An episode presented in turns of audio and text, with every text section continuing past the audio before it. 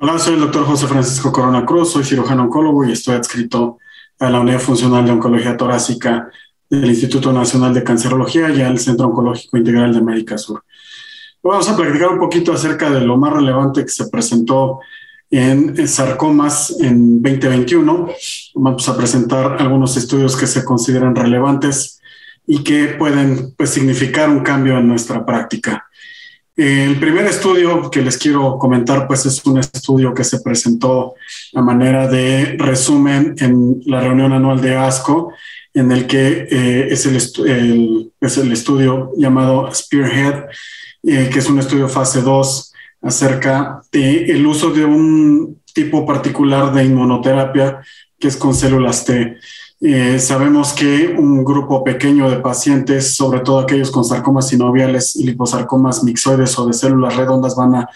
tener una alta expresión de eh, una proteína llamada MAGE-A4 y es precisamente hacia esta proteína que están modificadas genéticamente estas células T. Es una eh, pues especie de inmunoterapia uh, en la que pues el estudio fase 1 eh, pues mostró respuestas muy, muy favorables, eh, principalmente en sarcoma sinovial y en el estudio fase 2 que se presentó eh, los resultados preliminares en ASCO el año pasado, pues se incluyeron estas neoplasias que les comentaba. un poquito para hacer pues el resumen de la metodología, pues es un estudio fase 2 que está dirigido a estos tumores. el estudio está actualmente abierto en 17 centros en Estados Unidos está abierto en dos centros en España y tienen un centro adicional en Canadá. Lo que se busca en este estudio pues, son tumores avanzados y metastásicos que tengan la expresión de esta proteína y lo que se hace pues es hacer una féresis para recolectar las células T que pues, posteriormente son modificadas genéticamente para eh, que pues tengan como blanco terapéutico esta proteína MAGE4. el paciente antes de la infusión se somete a una quimioterapia con la intención de hacer una depresión linfocitaria y posteriormente se hace la infusión de la terapia inmunológica. Los resultados que se presentaron en cuanto a factibilidad y seguridad eh, de este procedimiento pues son bastante prometedores y es una de las cosas que llamó mucho la atención acerca de eh, pues el tratamiento de los sarcomas el año pasado porque como sabemos pues a pesar de que en otros tumores la inmunoterapia y la terapia blanca han dado resultados muy prometedores en sarcomas pues se siguen investigando muchas alternativas porque pues no ha tenido los resultados que se tienen en otras neoplasias. Otro estudio que les quiero comentar, pues, eh, tiene que ver con eh, la cirugía de metástasis pulmonares. El año pasado, en Annals of Surgical Oncology, se publicó un estudio del grupo japonés eh, liderado por el doctor Yamamoto, en el cual, pues, se buscó idear un score pronóstico para definir qué pacientes son aquellos que se benefician más de una cirugía de metas pulmonares en sarcomas de partes blandas. Este es un estudio que se llevó a cabo de enero de 2006 a diciembre de 2015. Se incluyeron 158 pacientes que fueron sometidos a metastasectomía pulmonar. Después de hacer las exclusiones pertinentes siempre en este tipo de estudios retrospectivos, se eh, logró una muestra de 135 pacientes, que es una muy buena muestra si tomamos en cuenta que los sarcomas son tumores raros y aquellos con metástasis limitadas a los pulmones y que pueden ser susceptibles de cirugía, pues también son, son raros. Eh, de manera, pues un tanto arbitraria, se puso un punto de corte para analizar eh, supervivencia a tres años y aquellos pacientes que no, eh, lamentablemente, pues fallecían antes de tres años. Esto nos dejó con dos grupos que finalmente fueron los que se compararon. Se hizo un análisis univariado en el cual se identificaron muchas pues, características preoperatorias que hacían eh, la diferencia en esta supervivencia a tres años. Al final, en el análisis multivariable, se identificaron tres factores que se consideraron los de mayor relevancia desde el punto de vista estadístico para definir o predecir la supervivencia de estos pacientes. El primero fue el periodo libre de metástasis, es decir, el tiempo que transcurre desde que los pacientes son diagnosticados con el tumor primario hasta que se detectan las metástasis pulmonares. Aquí se dividió en aquellos pacientes que las presentan en los primeros dos años o al diagnóstico y aquellos que presentan las metástasis eh, más allá de dos años. Si el paciente debuta con la metástasis, presenta eh, las metástasis en, los primeros dos años, se le asigna un punto dentro de este score otro factor que se consideró relevante, que fue relevante desde el punto de vista estadístico, pues es el tamaño de la lesión de mayor diámetro. Aquí se le asigna un punto si es igual o mayor a 15 milímetros y eh, pues no se le otorga ningún punto si tiene menos de 15 milímetros. Y el número de metástasis, que durante muchos años ha sido un factor controversial en cuanto a la cirugía de metástasis pulmonares para sarcomas, pues aquí eh, se le asigna un punto si el número de metástasis pulmonares es igual o mayor a 6. Y con esto pues tenemos un score basado en tres puntos. En análisis de supervivencia, como les comentaba yo previamente, se hizo el corte a tres años. Eh, la supervivencia global para aquellos pacientes con un punto fue de 63.2% a tres años, mientras que si el paciente tenía dos puntos, eh, la supervivencia caía a 39% y aquel paciente que tenía tres puntos dentro de este score, eh, la posibilidad de estar vivo a tres años era únicamente de 10.5%. De tal suerte que pues es una herramienta que trata de poner un poco más de evidencia en la selección preoperatoria de los pacientes y que, bueno, eh, lo que viene de aquí en adelante seguramente será pues el validar con otras eh, cohortes de pacientes sometidos a este procedimiento, el validar este score. Y fue muy llamativo porque finalmente dio lugar a mucha controversia. Eh, hubo muchas cartas al editor en este artículo en particular, sobre todo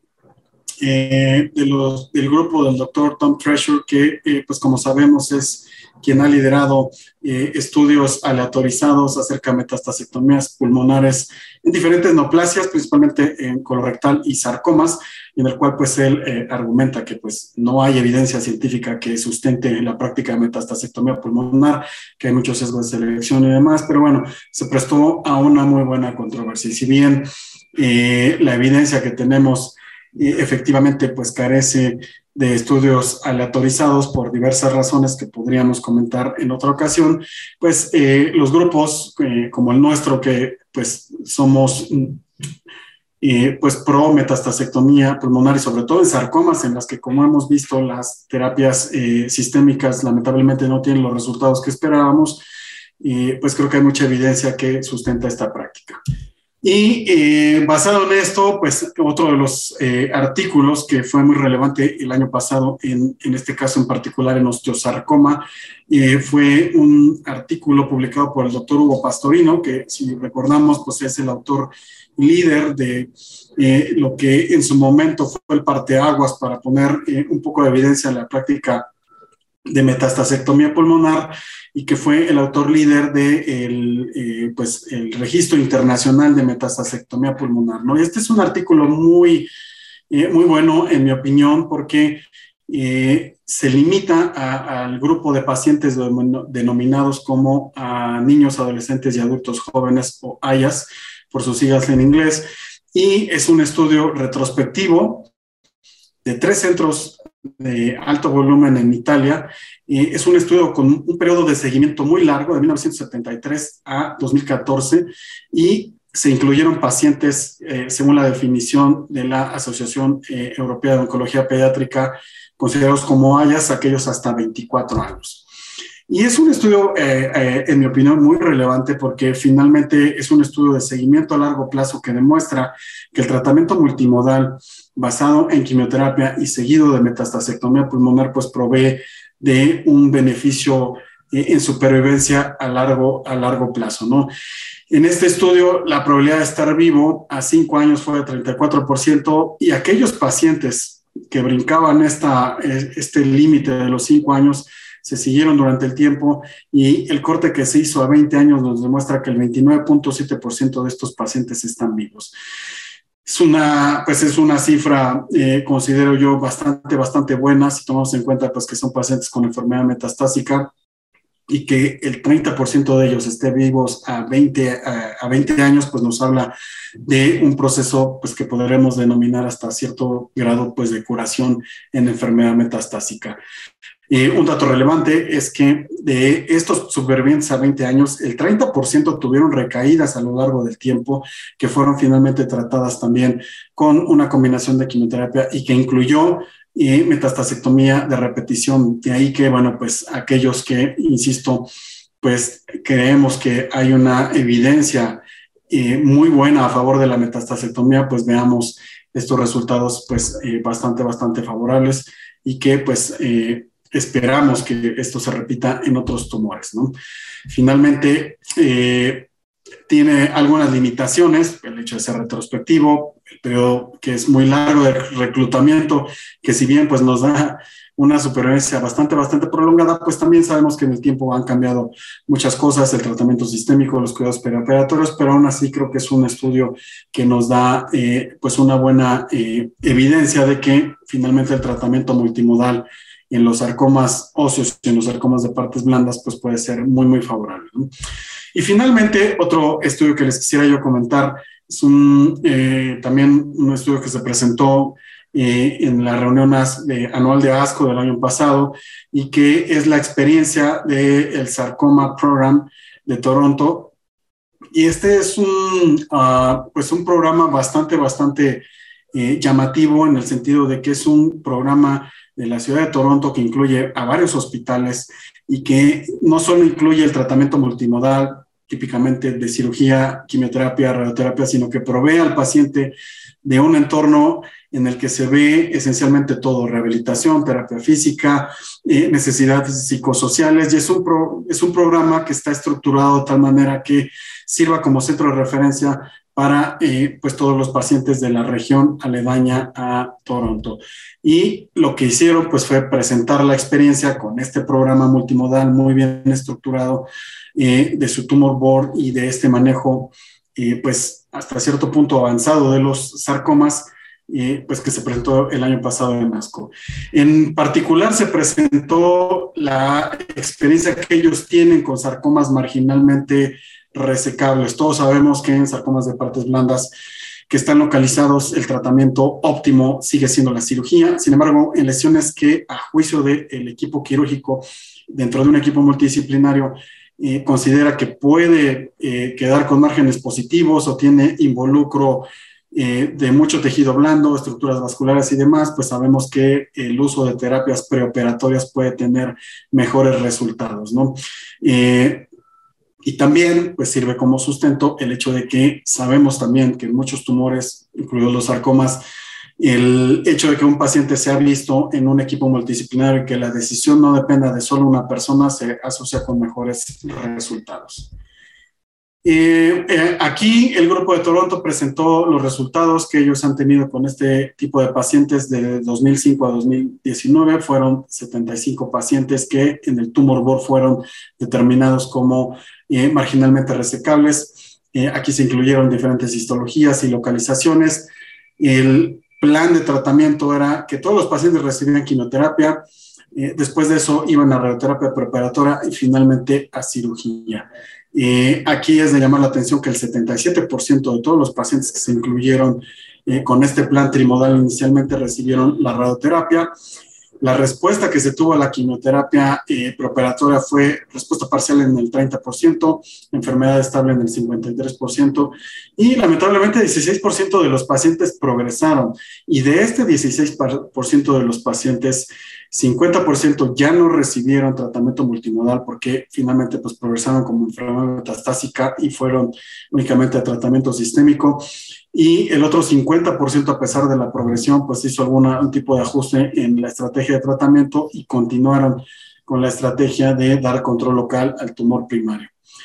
Eh, de todos los pacientes que fueron incluidos, el 67% recibieron el tratamiento completo, es decir, recibieron la quimioterapia, radioterapia y finalmente fueron operados. Y lo más llamativo de este,